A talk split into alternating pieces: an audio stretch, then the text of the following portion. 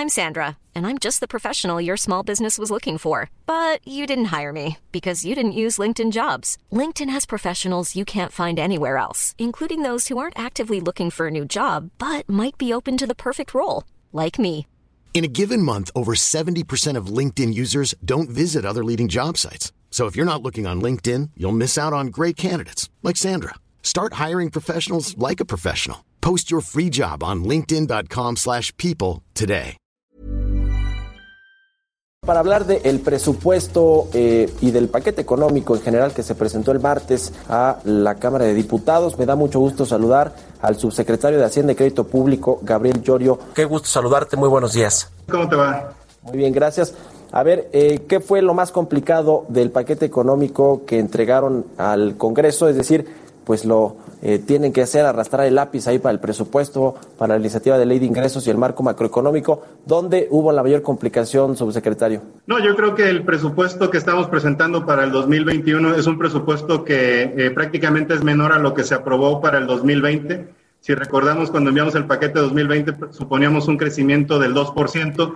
Eh, obviamente vimos una caída en la economía durante este año y prácticamente el siguiente año es un presupuesto reducido en términos de los ingresos que podemos recibir y eso implica que se tiene que ajustar el gasto. Yo creo que lo más complicado es ajustando el gasto, entonces cómo se definen las prioridades, en dónde tenemos que poner el mayor énfasis. Eh, y eso creo que fue un poquito la, las discusiones más, más difíciles con respecto al presupuesto. ¿Cómo se definiría el presupuesto que presentaron contracíclico o procíclico, tomando en cuenta las condiciones de la economía mexicana actualmente? Yo, fíjate, eso lo pondría yo, digamos, en perspectiva de dos años. El presente año, en el 2020, lo que habitamos a toda costa fue, eh, precisamente como tú mencionas, tomar medidas procíclicas. Cuando se cae la actividad económica a los niveles que vimos, prácticamente el ingreso se cae y tuvimos que haber, eh, en otras ocasiones se tuvieron que subir impuestos, en esta ocasión lo evitamos a toda costa y tampoco eh, quisimos reducir el gasto porque reducir el gasto iba a impactar una vez más a la economía. Para 2021 estamos siguiendo la misma línea. Estamos tratando de evitar una medida procíclica de incrementar impuestos y estamos también tratando de mantener el mismo gasto. Ahora, dentro del gasto se enfocamos, nos enfocamos a dos temas principales. Uno es que tenemos que seguir atendiendo la pandemia, porque la pandemia va, el coronavirus va a continuar, digamos, presente en el siguiente año. Y el segundo es contribuir precisamente al crecimiento, por lo tanto se incrementó el gasto en infraestructura en 5% y en inversión física también se incrementó en 8%. La estimación del rebote del Producto Interno Bruto de la economía mexicana para el próximo año, eh, arriba del 4%, que es, es un poco más optimista de la del mercado, de los inversionistas en general, ¿tiene que ver también con la recuperación de los Estados Unidos, subsecretario? Eh, yo creo que el, primer efecto tiene que ver con la base de comparación. Al caer el 8%, eh, la recuperación, hay un, hay un, digamos, un efecto técnico en, el, en la parte estadística, se crece inmediatamente pero también tiene que ver con los factores de producción de la economía. En esta crisis, la del 2020, lo que no, tu, lo que no pasó es que no, no se generó porque hubo eh, desequilibrios económicos, no tenemos burbujas, no, no se ocasionó por una burbuja, tampoco colapsó un sector, digamos, como en el 2009 fue el sector financiero internacional o en el 95 fue el sector financiero mexicano. En esta ocasión es una crisis por diseño y el 4.6% entonces tiene que ver con un rebote técnico, pero también tiene que ver con la forma en la que confinamos la economía, suspendimos actividades y luego se está reabriendo. Los factores de producción están ahí y la economía en su estructura está intacta. Tendría, eh, podemos regresar a la, misma, a la misma senda de crecimiento, pero lo vamos a hacer de una manera más despacio porque mientras esté el coronavirus no podemos operar con la economía al 100%. Entonces, el modelo, el 4.6 está en línea con, una, eh, con un cierre de actividades abrupto y luego con una recuperación paulatina y gradual de la economía.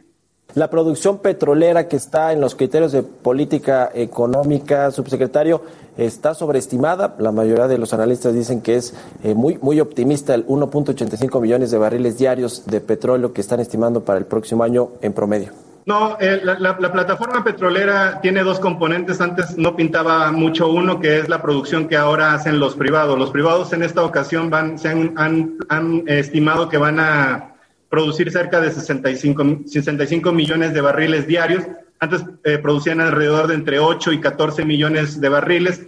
Entonces, la plataforma que está en el marco macroeconómico no solamente es la de Pemex, también incluye los 65, mil, los 65 millones de barriles diarios de los privados. Eh, es una plataforma eh, que ya sabía más o menos, eh, digamos, estamos en la tendencia para poder alcanzarla. Pemex sufrió, digamos, ahí algunos eventos meteorológicos que obligaron a caer la plataforma. También después de la caída del petróleo, el ajuste en la producción también era, era necesario y rentable. Eh, pero bueno, pues es la meta que puso Pemex, incluye a los privados también. Hablando de Pemex, subsecretario, ¿va a haber eh, mayor flexibilidad fiscal para la empresa productiva del Estado y también eventualmente mayores inyecciones de capital por parte del gobierno para esta empresa, digamos, también para que alcance los objetivos de producción que, que están para 2021? No, yo creo que en una coyuntura como la que estamos viviendo va a ser difícil que se repita inyecciones de capital. Eh, ya lo hemos hecho en, en los otros dos años anteriores, ha habido tres inyecciones de capital.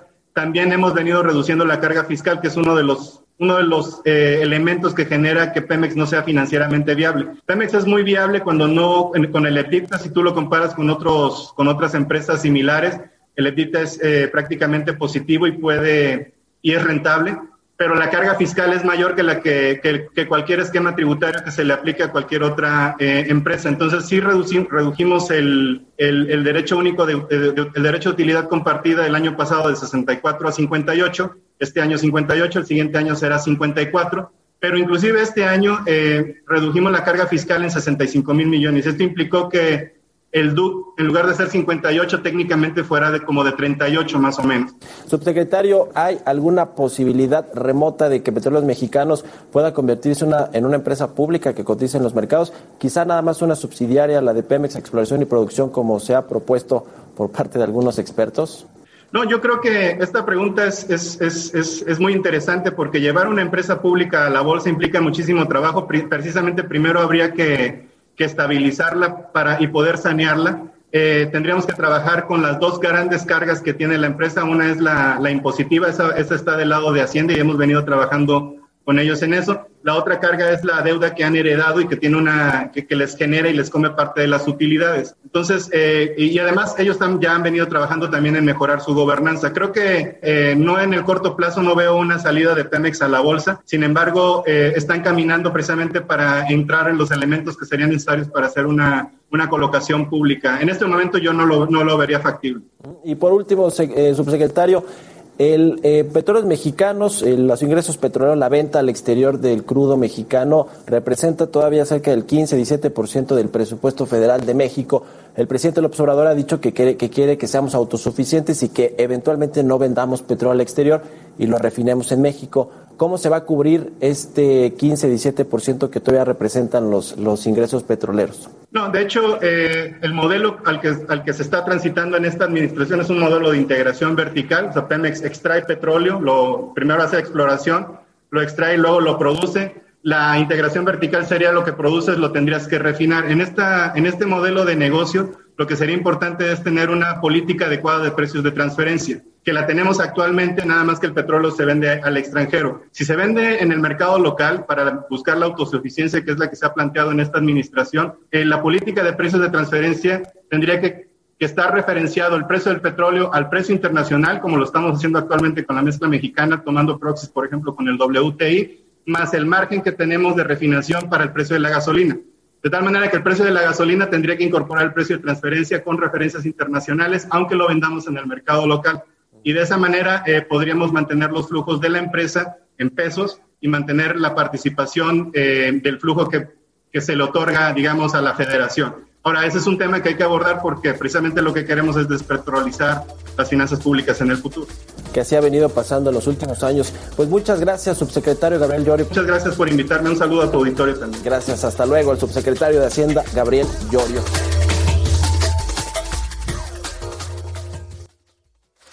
Mario Maldonado en Bitácora de Negocios.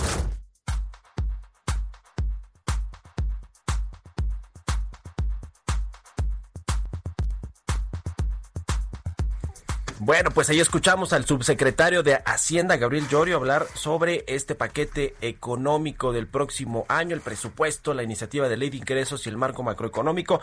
Pero para abordar también este asunto, me da mucho gusto saludar en la línea telefónica a Ernesto Cordero, socio de eh, Pondera y exsecretario de Hacienda, ex legislador. Eh, ¿Cómo estás, Ernesto? Qué gusto saludarte. Muy buenos días. Hola Mario, muy buenos días, gusto saludarte. Pues a ver, ¿cómo ves el paquete económico en términos generales eh, que presentó Hacienda para el próximo año? Mira, yo te diría que lo veo muy preocupante y te voy a decir tres razones por las cuales creo que es preocupante el paquete económico. El primero es que están sobreestimados los ingresos y no se van a cumplir. El segundo es que el gasto y la inversión considerada pues difícilmente van a promover crecimiento económico. Y el tercero es que los balances no se van a cumplir y sí estamos en un riesgo importante de perder el grado de inversión para el 2021.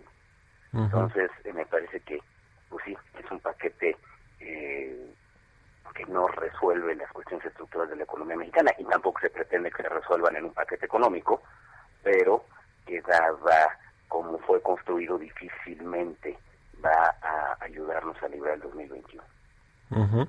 ¿Qué significaría que México pierda el grado de inversión en los próximos meses eh, o años? No, bueno, significa pues ya el reconocimiento de lo que todo el mundo sospecha, ¿no? Que México va a empezar a tener problemas para enfrentar eh, sus, sus compromisos adquiridos con anterioridad. Significa que, pues sí, el lastre de Pemex es demasiado grande para la economía mexicana. Significa que los fondos de eh, inversión institucionales no podrán invertir en México y eso significaría que mucho dinero extranjero no se puede invertir en México y tenga que salir del país. Eh, significa, bueno, ya el reconocimiento de, una incertidumbre eh, económica pues, que todos sentimos en México.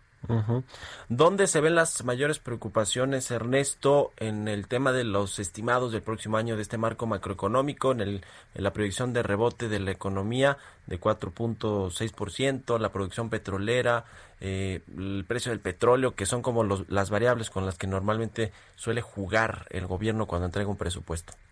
Mira, que, es parte de, la sobreestimación de los ingresos. Los parámetros sobre los cuales están construidos pues no son no son creíbles. El primero de ellos yo te diría, están sobreestimando o subestimando, todo depende cómo lo veas, la caída en la economía en el 2020, le están poniendo en menos 8, en menos 8%, lo cual pues está fuera de todo el rango de todos los pronósticos que hay en este momento. El, el pronóstico más optimista es una caída de menos 8.6% y el, y el más pesimista anda en 12%. Nosotros en Pondera nuestro pronóstico es de menos 11.4% y es un pronóstico que hicimos hace ya varios meses y lo seguimos sosteniendo. Entonces es difícil que la economía mexicana únicamente caiga un, un 8%. El otro dato que también es poco realista es el rebote para el 2021 de 4.6%, eh, me parece que lo, que lo traen, y donde mira, para que México tenga un rebote vigoroso, ¿no? que rebote va a haber, sin duda va a haber rebote, pero el tema es que tan vigoroso es el rebote, te diría que hay tres cosas que hay que, que hay que atender.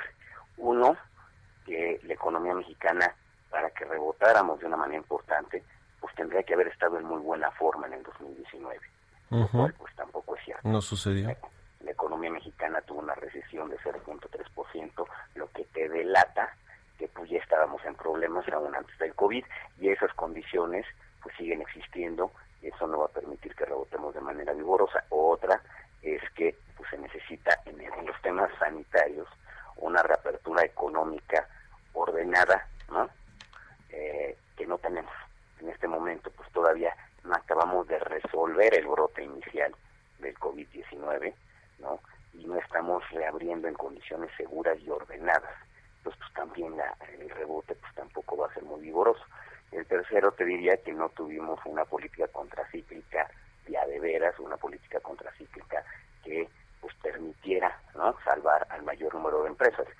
Por hoy en el 2020 la caída de ese tamaño, pues también lo que nos está diciendo es que hubo una letalidad enorme en empresas, se perdieron fuentes de trabajo, hay una destrucción real de valor en la economía mexicana. Oye, Ernesto, déjame detenerte aquí tantito porque ayer platicamos, antier con el secretario de Hacienda, Arturo Herrera, y ayer con el subsecretario, yo le hacía mucho énfasis en el asunto de que no había una política anticíclica o, contracíclica, y él me decía, a ver, primero no es un problema del ciclo económico porque fue auto eh, infringido, el gobierno cerró las actividades y va a volver a abrirlas, no es como hace en 2008-2009 que hubo una crisis más estructural del sistema financiero, y por otro lado dice, sí hubo medidas contracíclicas que fue usar los fondos de estabilización, estos guardaditos, pues para inyectarlos a la economía. ¿Qué opinas de eso?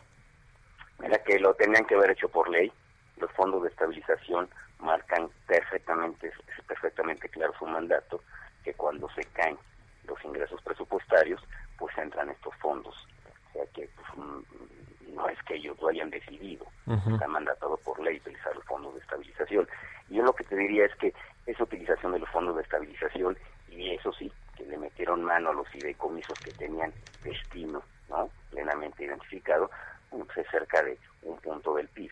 Estoy hablando de que hubiéramos necesitado entre deuda, entre reasignación de gasto, pues de menos unos 3, 4 puntos de Producto Interno Bruto. Y no te estoy diciendo que todo esto fuera deuda, ¿eh? Sí.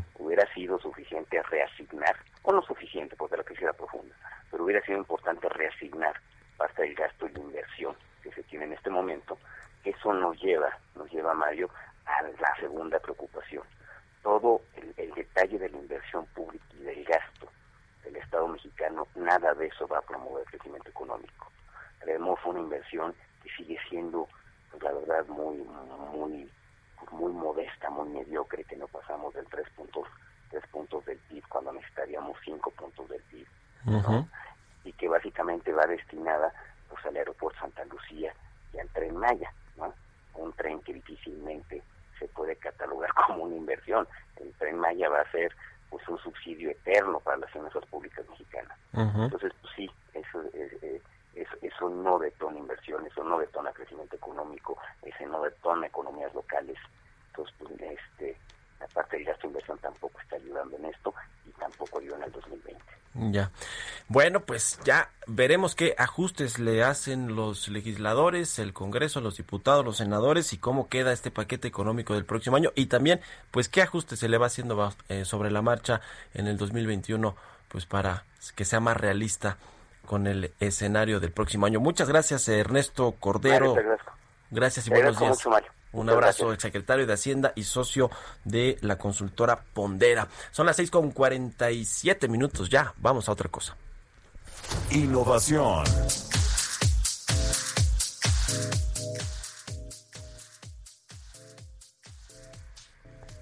Bueno, pues como todos los viernes, eh, Jimena Tolama, la editora en jefe de elcio.com, ya nos tiene la información más relevante de la tecnología y la innovación. ¿Cómo estás, Jime? Buenos días, arráncate.